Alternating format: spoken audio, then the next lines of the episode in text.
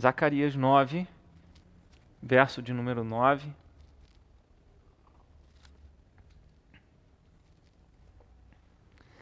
Diz assim a palavra do Senhor: Alegra-te muito, ó filha de Sião, exulta, ó filha de Jerusalém. Eis aí te vem o teu rei, justo e salvador, humilde, montado em jumento, num jumentinho, cria de jumenta.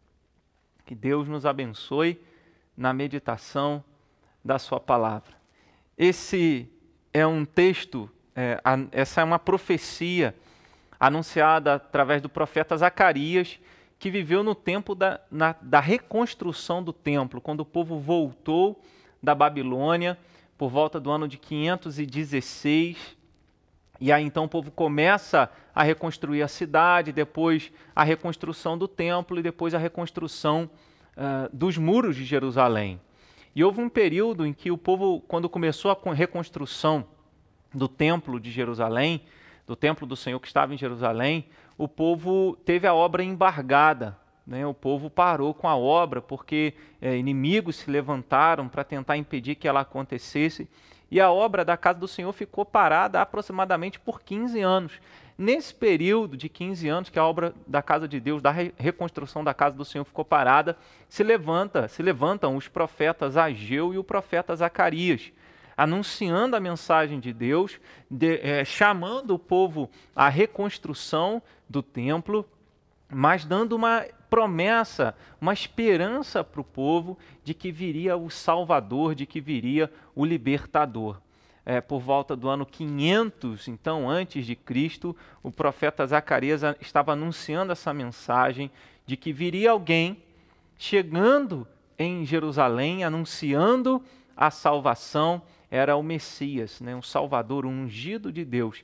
E ele não viria montado num cavalo, como um rei costuma vir, mas ele viria montado num jumento.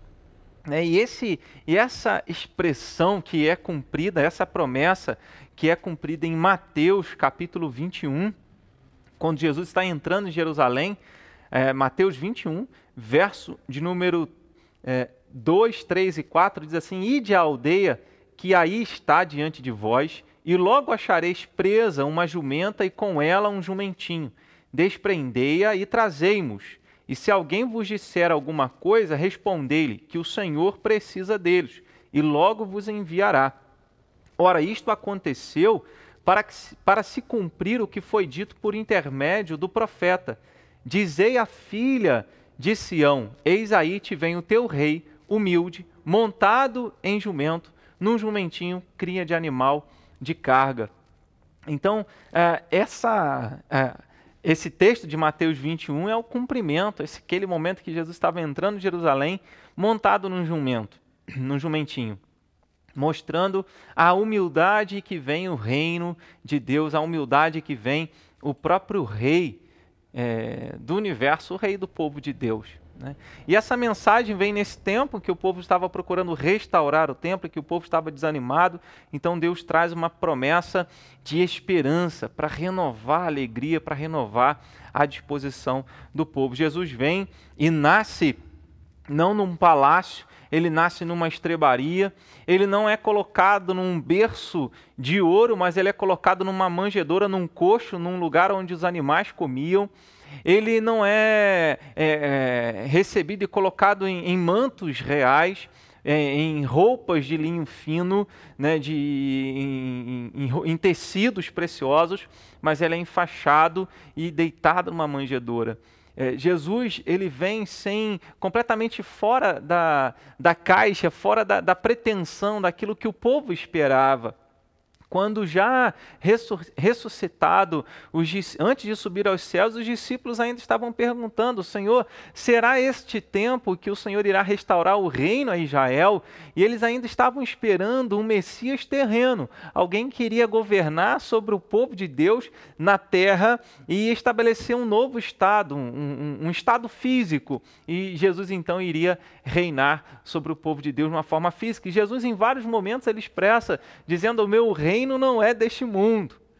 Né? Quando algumas pessoas disseram, não, eu vou te seguir, Senhor, nós vamos seguir o Senhor, E aí Jesus fala: olha, as raposas têm seus covis, as aves dos céus ninhos para, ninho para si, mas o filho do homem não tem onde reclinar a cabeça. É, em outras palavras, se vocês querem me seguir, pensando em ter algum benefício terreno, alguma prosperidade terrena, vocês estão enganados, porque o meu reino não é deste mundo. E desde o nascimento de Jesus, é, essa mensagem é anunciada.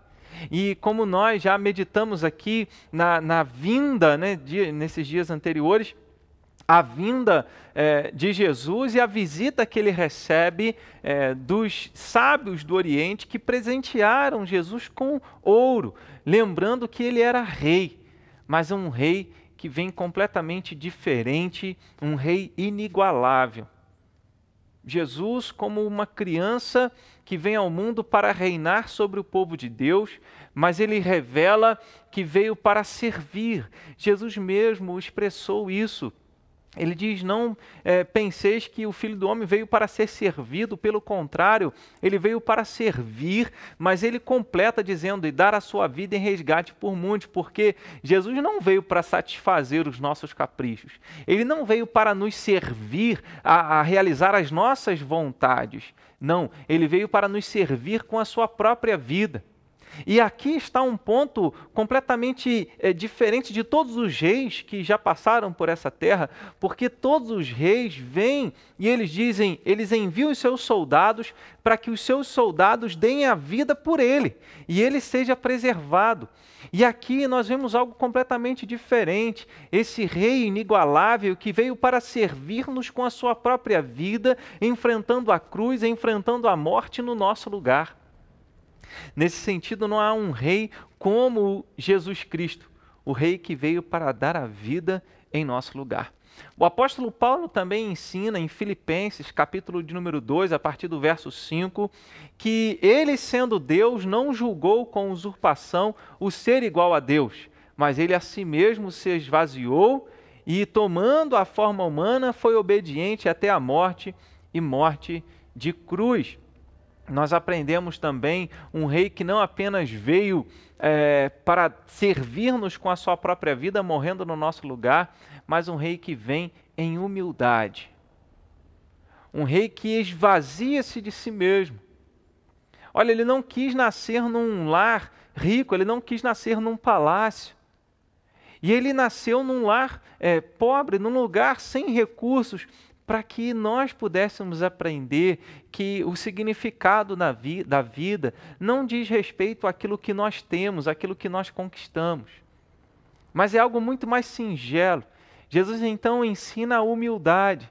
Aquele que é todo-poderoso, aquele que é o Criador do universo, aquele que é digno de toda a glória e todo louvor, e como o livro de Apocalipse nos ensina que toda a criação diante dele exalta o nome dele dizendo toda a glória, o poder, a honra e a glória sejam dadas ao Cordeiro de Deus, ele não fez questão, ele é, se permitiu assumir a forma humana e veio em humildade, não apenas no seu berço, mas em todo o seu ministério, que é o que esse texto registra, trazendo alegria para o povo de Deus quando ele diz: Alegra-te muito, ó filha de Sião, exulta, ó filha de Jerusalém, está falando sobre a igreja, sobre o povo de Deus, sobre o remanescente fiel, aquele povo que faz parte é, do povo escolhido de Deus, que viveu no Antigo Testamento e a partir do Novo Testamento, que cria no Salvador, no Messias prometido, no Salvador prometido, no ungido de Deus.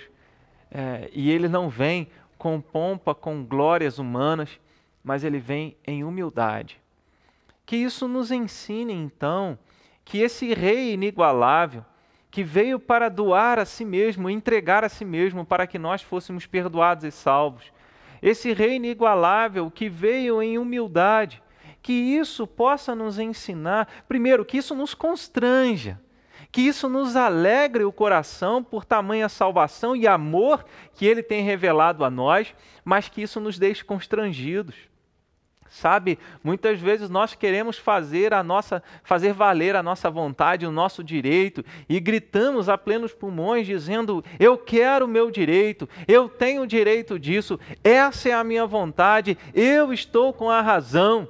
E nos arvoramos de uma arrogância, de uma vaidade que não cabe para nós. Sabe, todas as vezes que nós queremos fazer valer aquilo que, que é o nosso direito, nós já deixamos o caminho da humildade. O apóstolo Paulo ele até trata disso na primeira carta aos Coríntios, no, a partir do capítulo 5, quando havia ali é, litígio entre os irmãos, irmãos discutindo uns com os outros. E ele fala: Não há ninguém entre vocês que possam julgar com sabedoria. Vocês não conseguem sentar e conversar e chegar a um denominador comum, em outras palavras, né? mas vocês escolhem a justiça do mundo para julgar a causa de vocês. Sofram o dano, diz o apóstolo Paulo, mas nós vivemos um tempo que ninguém quer sofrer o dano, mas Jesus Cristo, sendo o Rei da glória, sendo Deus Todo-Poderoso, ele sofreu o dano, ele sofreu o nosso, o meu e o seu pecado, ele sofreu no nosso lugar. Sem pretensões, ele veio em humildade Natal é um tempo em que nós lembramos da, vi, da vinda do Rei inigualável, que veio em humildade, que não fez questão de entrar com um cavalo. Os reis, quando voltavam de suas batalhas, de suas vitórias, eles entravam na cidade montado num cavalo, mostrando a sua força, mostrando o seu poder, mostrando a sua glória. E isso tem a ver com os reis humanos com os reis terrenos, que querem enfatizar o seu poder, o seu domínio. Mas Jesus entra em Jerusalém, montado num jumento, num animal de carga. Ele quer enfatizar a humildade, ele quer enfatizar o seu serviço, a sua vida entregue pelo seu povo, para salvar o seu povo. Ele veio para que não fosse servido, mas para servir aqui. Né? E em vários momentos, algumas pessoas, depois de alguns milagres que Jesus realizou, queriam é, aclamá-lo como, como rei. E ele não quis, ele fugiu, ele saiu daquele momento, se escondendo.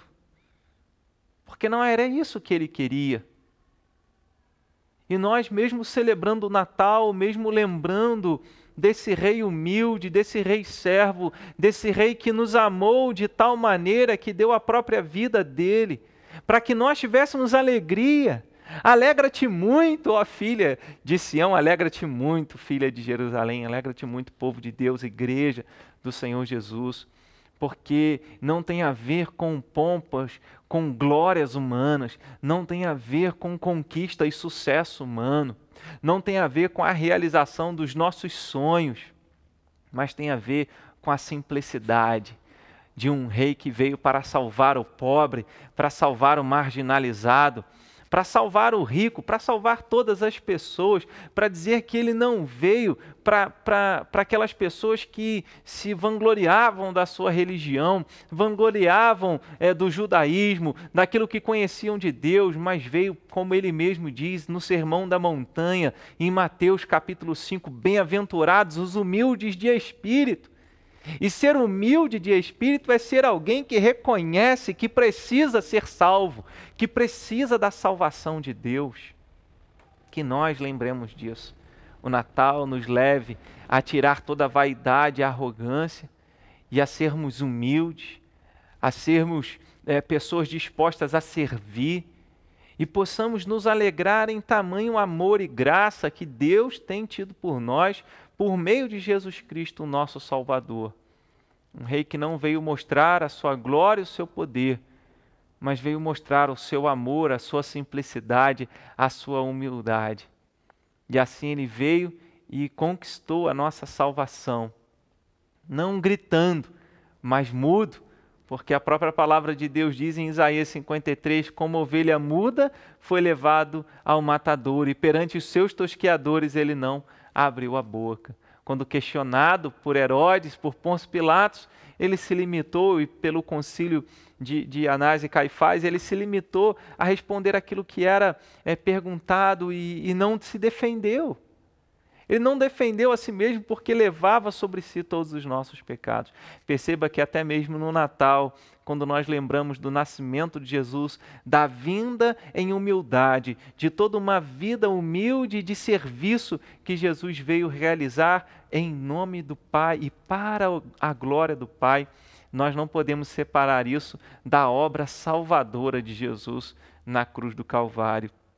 Que nós sejamos mais humildes, que nós é, nos quebrantemos mais diante de Deus, que nós estejamos dispostos a servir né, e a não fazer a nossa própria vontade, mas servir, fazer a vontade do Pai Celeste. Esse é o Rei inigualável, que não veio para reinar neste mundo, mas veio para reinar nos corações daqueles que se entregam a, a salvação, ao amor de Deus em Jesus Cristo. Um dia Jesus vai voltar. E a palavra de Deus diz, lá em Filipenses, capítulo de número 2, na altura do verso 10, verso 11, que todo joelho irá se dobrar e toda língua irá confessar que Jesus Cristo é o Senhor para a glória de Deus Pai. Um dia todos os inimigos de Jesus estarão debaixo dos pés dele, e assim tudo pertencerá ao Senhor, tudo será do Senhor. Ele já reina agora, mas não de maneira tão clara, a ponto de até os inimigos perceberem isso. Mas um dia ele irá voltar e nós estaremos para sempre com ele. Desse rei que veio, iniciou o seu governo, iniciou o seu reinado, o seu reino, mas que não tem aparência humana, que não tem glória humana, mas promove a glória de Deus, porque é em humildade, é em simplicidade, é em serviço que nós possamos aprender com o nosso Salvador, mas segui-lo não apenas pelo exemplo, segui-lo por aquilo que ele fez, porque ninguém, nenhum rei, nenhum ser humano, nenhum salvador, nenhuma pessoa, nenhum, nenhum presidente de governo algum, nenhuma organização que o mundo possa ter, tenha ou possa vir a ter, vai fazer aquilo que Jesus veio fazer por nós, que é nos salvar, nos salvar de uma maneira incomparável. Que nós celebremos, que nós tenhamos alegria de ter um Rei justo, Salvador, humilde, que veio para dar a vida em nosso lugar. Amém? Que Deus assim nos abençoe, nos sustente e que haja alegria no nosso, no nosso coração nesse tempo de Natal, que é celebrar a vinda desse Rei que é inigualável, que veio governar a nossa vida e que tudo está diante dele, né? tudo está diante do nosso Senhor. Que nós nos alegremos com isso.